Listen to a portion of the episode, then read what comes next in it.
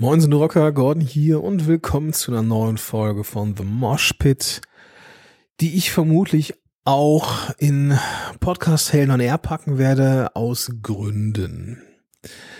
In dieser Folge geht es um das Leben, Content als Marketing-Tool, warum Beziehung über Content und gerade über den Podcast echt gut funktioniert, warum ich meine Schwierigkeit mit Empfehlern habe und warum ich mich vermutlich äh, ein wenig zu sehr auf meinem hohen Ross ausgeruht habe.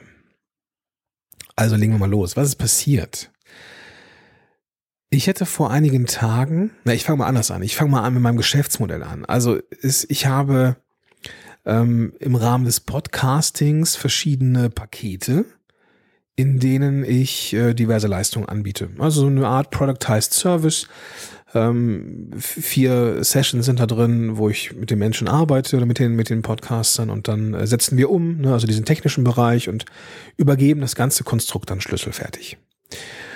Das Ding ist, dass ähm, ich Strategiegespräche anbiete, also Leuten, die ähm, ein, ein Business haben und, und äh, da offensichtlich äh, einen richtigen, äh, einen richtigen Schritt jetzt vor sich haben, einen Podcast zu machen. Mit denen treffe ich mich dann, entwickle mit denen so eine mögliche Ideen und dann überlegen wir uns, ob ich helfen kann.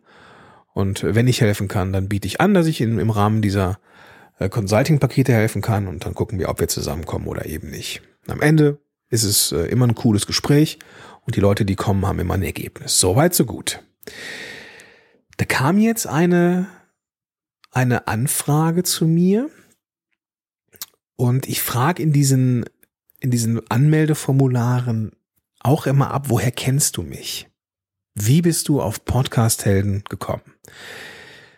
Die meisten antworten Podcast. Die meisten kennen mich über den Podcast. So, dann kennen mich oder Podcast-Helden viele über Social Media. Vermutlich, weil sie in der Facebook-Gruppe sind.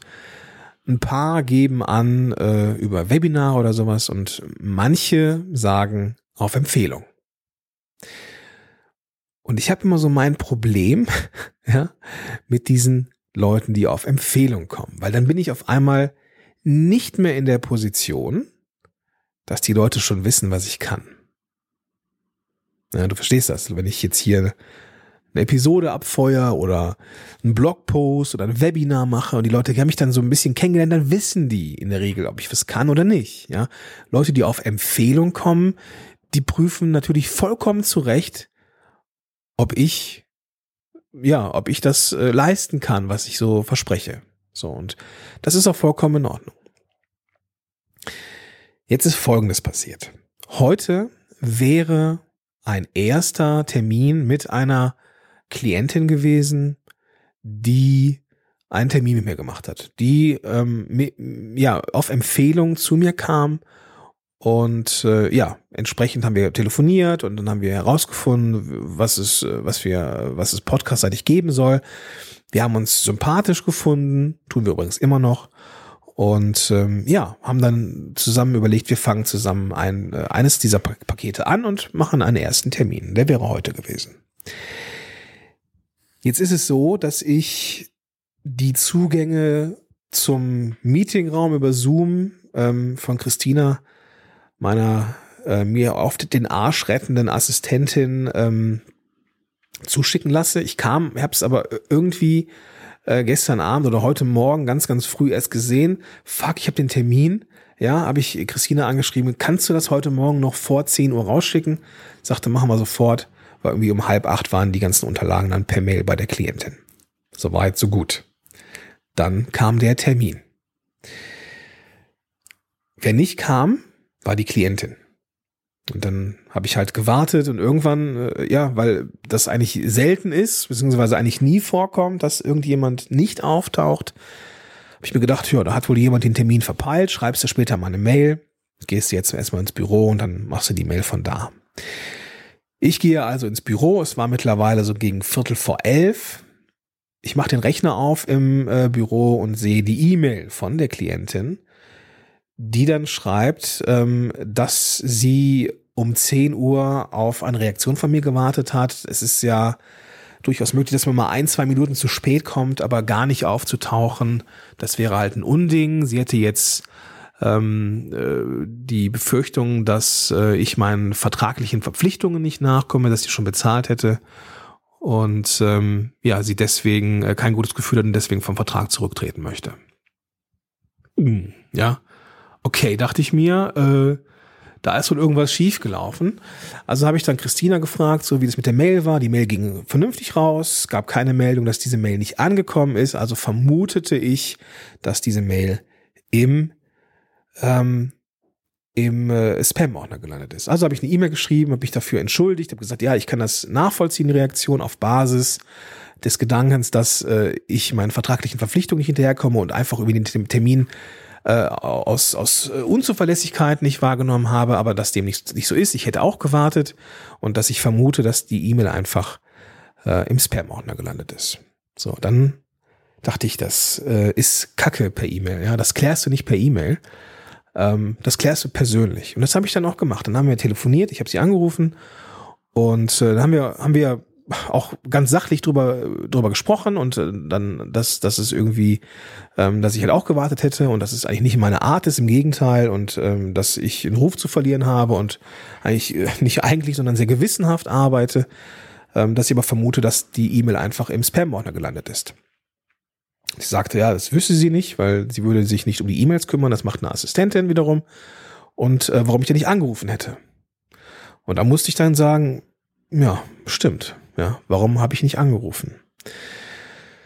Das war mit Sicherheit ein Versäumnis von mir, mm, weil ich es total gewohnt bin, dass die Leute auftauchen. Ja, also Fehler von mir, ich hätte anrufen sollen. Ja, die Nummer hatte ich irgendwo oder hätte ich rausfinden können im Impressum. Ja, habe ich nicht gemacht. Ich ging davon aus, dass sie den Termin verschwitzt hat.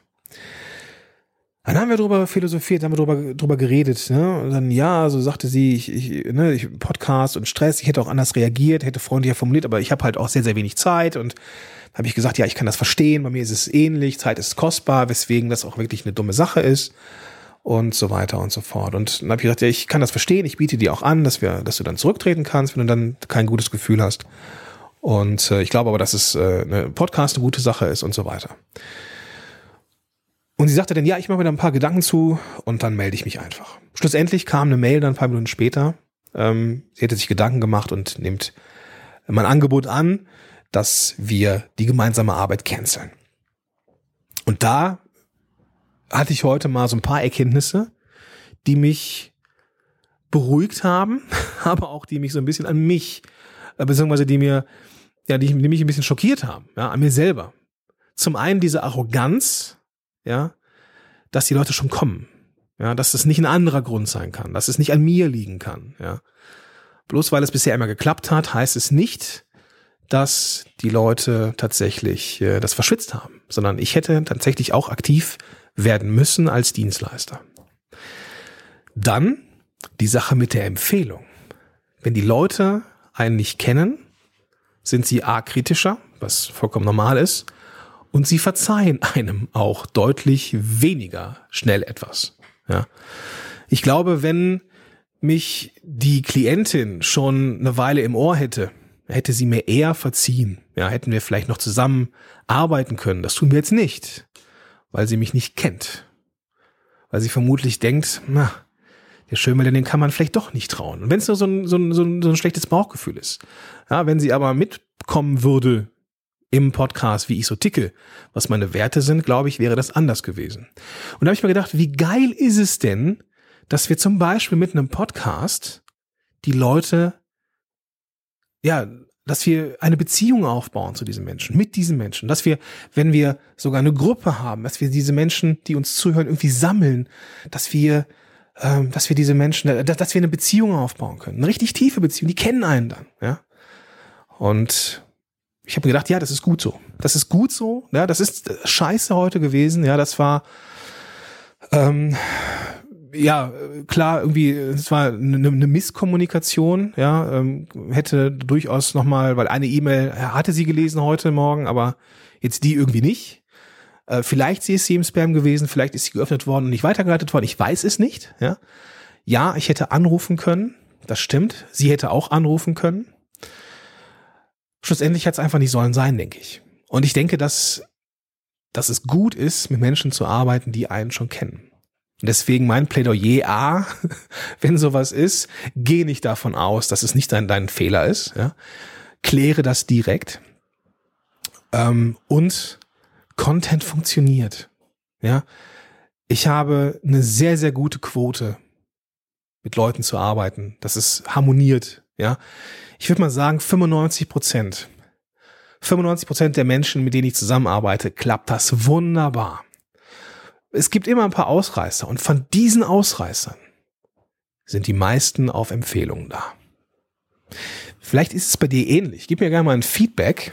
Ähm, vielleicht ist es bei dir ähnlich, dass es deutlich einfacher ist, mit Menschen zu arbeiten, die einen schon kennen. Ja, wo man, wo, wo man weiß, die kommen und die kennen einen schon aus dem Blog, aus YouTube, aus dem Podcast, wie in meinem Fall. Genau. Das ist die Message, ja. Weniger Arroganz, es geht in meine Richtung, ja. Auch mal anrufen, wenn irgendwie was ist. Das war mit sicher ein Versäumnis, ja. Auch gut, die Klientin hätte auch anrufen können, aber am Ende bin ich der Dienstleister, ja. Ich bin der Dienstleister und die Klientin kauft mich und meine Dienstleistungen ein. Weswegen ich eine Verantwortung habe, der bin ich nicht gerecht geworden aber es kann eben auch mal passieren, ja. Und das soll äh, auch auch mal gerade so für The Mosh Pit, ja, es ist eine Message. Äh, es kann einfach auch mal in die Hose gehen, ja. Es passiert mir super selten, aber es ist jetzt heute auch mal passiert, dass ich dann diesen Betrag des gemeinsamen Arbeitens dann zurückzahle. Ja. Gut, ist dann doof, aber ist jetzt halt so. Genau. Also nimm dir aus dieser Episode mit, was du möchtest. Da ist äh, einiges drin. Äh, äh, betrachte das als einen Marktplatz und ähm, ja, mach äh, irgendetwas daraus. mach irgendwas draus. Und äh, ja, ich habe jetzt auf jeden Fall, wenngleich ich äh, heute noch Geld zurücküberweise, habe ich Stoff gefunden für eine Podcast-Episode und bin ein paar Erkenntnisse reicher heute. Ich hoffe, du auch. Und ich wünsche dir einen großartigen Tag. Und ja, vielleicht sehen wir uns ja auf der Podcast-Konferenz. Die kommt jetzt auch bald. Ähm, sind, wenn immer weniger Tickets, also gib Gas. Und ja, ich wünsche dir einen tollen Tag und sag bis dahin, dein Gordon Schönwälder.